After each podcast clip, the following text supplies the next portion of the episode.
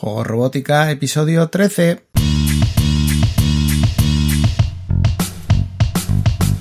Bienvenidos a Juego Robótica, el podcast en el que hablamos de robótica educativa, iniciación a la programación, aplicaciones para docentes, entornos de programación para niños y en general todo lo que tiene que ver con despertar la curiosidad de los más jóvenes por la programación y la tecnología para que se conviertan en creadores y no en meros consumidores.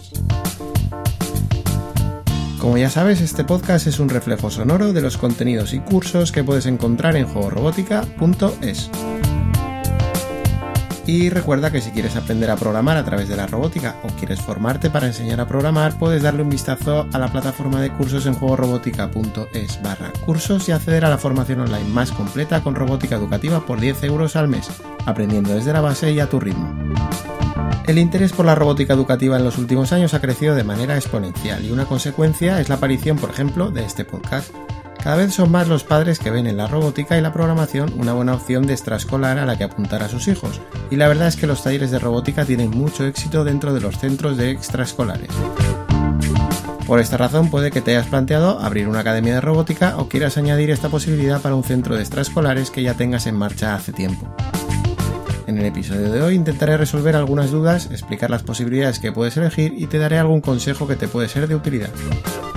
Levantar una academia de extraescolares desde cero, dedicada en este caso a la robótica educativa, tiene su propia dificultad como cualquier otro negocio, pero me centraré únicamente en lo que afecta a la enseñanza de la robótica en sí y no tanto al tema empresarial. Por un lado, puede ser que tengas un perfil más técnico con experiencia en programación o bien que no tengas ninguna experiencia en este sentido pero veas una oportunidad en el sector. Sea cual sea tu caso, vas a tener que formarte específicamente en robótica educativa y puede que incluso en los kits o marcas concretas que quieras utilizar. Una experiencia previa relacionada con la programación lógicamente te va a ayudar, pero no puedes dar por hecho que no necesitas formarte primero. Diría que es mucho más valiosa la experiencia que puedas tener en el sector infantil relacionada con manejar grupos de niños o jóvenes que tu experiencia previa programando. Otra opción, por supuesto, es hacer la inversión pero contratar profesores para llevar los talleres de robótica, pero en cualquier caso tienes que pensar que tendrás que proporcionarles esa formación específica en robótica educativa. Hay que tener en cuenta que para aprovechar completamente la formación deberías pensar en los kits concretos que vas a utilizar, y aquí es donde residen las mayores dudas, puesto que la compra de equipos va a llevarse gran parte de la inversión inicial y no queremos fallar. Y para elegir los kits que vamos a utilizar, tenemos que tener claro a qué edades nos vamos a dirigir y cuánto recorrido le queremos proporcionar a cada alumno. Muchas academias ofrecen en sus talleres material Lego, ya que pueden cubrir un amplio recorrido desde los 6 o 7 años con Lego Widu, llegando hasta prácticamente la edad que queramos con Lego Maestor, y todo complementado con Lego Technic. Además, Lego nos va a proporcionar diversos proyectos que nos ayudarán a plantear los talleres. Esta es una solución cómoda, entre comillas, pero requiere de una inversión enorme que no siempre cuadra con el presupuesto. Tenemos infinidad de alternativas como por ejemplo la gama de MakeBlock que también cuenta con una línea de productos para edades más infantiles y kits para niños más mayores pudiendo llegar perfectamente a trabajar con adolescentes. Arduino puede ser la opción más económica a través de kits adaptados tipo Elecfreaks o similares, pero seguramente nos va a requerir algo más de formación y nos tendremos que encargar de diseñar la colección de actividades que queremos realizar por nuestra cuenta. No deja de ser lógico que las opciones más económicas sean menos cómodas a la hora de llevarlas a la práctica, pero al menos disponemos de opciones para elegir. Desde mi punto de vista y por lo que he ido viendo en los últimos años, el éxito reside en diversificar el material que utilizamos, es decir, no encerrarnos en Lego o en MakeBlock, sino tener la opción de trabajar con LittleBits, Microbit, Arduino, Sphero o incluso programación en Raspberry, videojuegos, etc. Podemos darle más peso a una marca concreta, pero la diversidad de opciones es la que va a hacer que el alumno no se canse y siempre estén receptivos a utilizar un kit diferente. Si queremos dar recorrido a los niños durante varios cursos es fundamental este tema. Lógicamente lo que tenemos que aprovechar y debemos asegurarnos de que sea común a todos los kits es el material auxiliar de programación como pueden ser portátiles o tablets. Cualquier kit que queramos introducir debe poder aprovechar los equipos informáticos que ya tenemos. El mayor error en que caen muchos centros, aparte de lo ya mencionado sobre diversidad de kits y marcas, es el mal planteamiento de niveles. Si planteamos que nuestros alumnos pueden tener entre digamos 7 y 15 años, todos ellos van a necesitar un primer curso de iniciación y luego irán subiendo sus conocimientos de manera que demandarán mayor complejidad cuanto más tiempo permanezcan con nosotros. Aquí fallan muchos centros que no son capaces de retener a sus alumnos que pierden el interés en el segundo o tercer año al no plantearles retos de mayor nivel. A esto se junta el problema organizativo de que podemos tener alumnos de una misma franja de edad, en la que unos es su primer año con nosotros y otros puede ser el tercero. A veces hay que hacer malabarismos para conformar grupos más o menos homogéneos en edad y nivel. Aquí la frase de el que mucho abarca poco aprieta se puede aplicar perfectamente y te aconsejo que aunque estés tentado en cubrir una amplia gama de edades, te centres sobre todo en cubrir al menos tres años de recorrido en niveles. Quiero decir que le des la importancia que tiene ofrecer mayor nivel a alumnos de segundo y tercer año o incluso más, porque va a ser lo que haga que continúen en tu centro.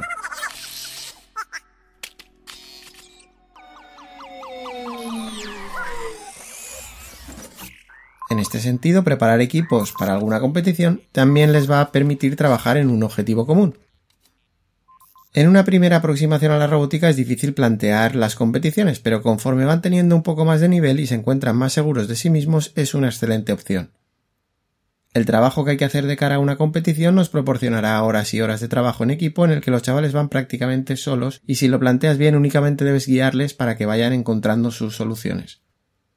Cuando planteamos una competición es como un proyecto en el que trabajan por equipos con un objetivo definido, y como ese objetivo lo marcan unas normas muy específicas, les ayuda mucho a centrarse y motivarse en su preparación. Eso sí, no centres todo el tiempo disponible en la competición y permite que puedan trabajar con diferentes actividades que les permita desconectar de un único proyecto, ya que demasiado tiempo dedicado al proyecto de la competición también les puede llegar a cansar. En este punto recuerda que hay niños más dispuestos a trabajar en grupo y otros menos, y si es bueno plantear actividades en grupo, también lo es plantear actividades individuales en las que puedan plantear sus inquietudes más personales. Mediante las actividades individuales pueden seguir el camino que realmente les motiva y si añades sesiones para plantear dudas entre ellos de sus actividades individuales, le darás la oportunidad de valorar el punto de vista externo, ya que sus compañeros le resolverán muchas dudas de manera que es otra manera de trabajar en equipo, pero partiendo siempre del trabajo individual. Esta forma de trabajo está a caballo entre el trabajo puramente individual y el trabajo completamente en equipo y funciona muy bien en chavales que no están cómodos trabajando siempre en equipo. Piensa que lo bueno de la actividad extraescolar es que no tiene las limitaciones de la educación reglada, por lo que debes ofrecer una experiencia diferente a tus alumnos para que estén motivados en la actividad que les ofreces. Por último, como en casi cualquier tipo de negocio, piensa que si no tienes la seguridad para arrancar o tienes demasiadas dudas, una opción muy válida es apoyarte en algún centro de referencia y abrir una franquicia de su marca. Hay empresas que llevan ya muchos años ofreciendo actividades extraescolares de robótica educativa y programación y gracias a su crecimiento dan la opción de abrir un centro con su marca ofreciendo su experiencia. Contar con esa experiencia debería ahorrarte algunos quebraderos de cabeza a la hora de plantear las clases, elegir los kits y cosas básicas que no siempre se tienen en cuenta como el marketing o, o la manera de atraer clientes, digamos. Evidentemente las ventajas de abrir una franquicia requieren una mayor inversión, por lo que debes valorar bien si esas ventajas te van a merecer la pena dependiendo de tu situación particular respecto a la enseñanza de la robótica o de tu experiencia con otro tipo de negocios. En España te puedes franquiciar con una lista interminable de centros como Mini Vinci, Robotics, Educative, eh, TechLab Kids y un largo etcétera. Y en Latinoamérica estoy seguro de que también hay infinidad de empresas que te permiten abrir una franquicia de su marca.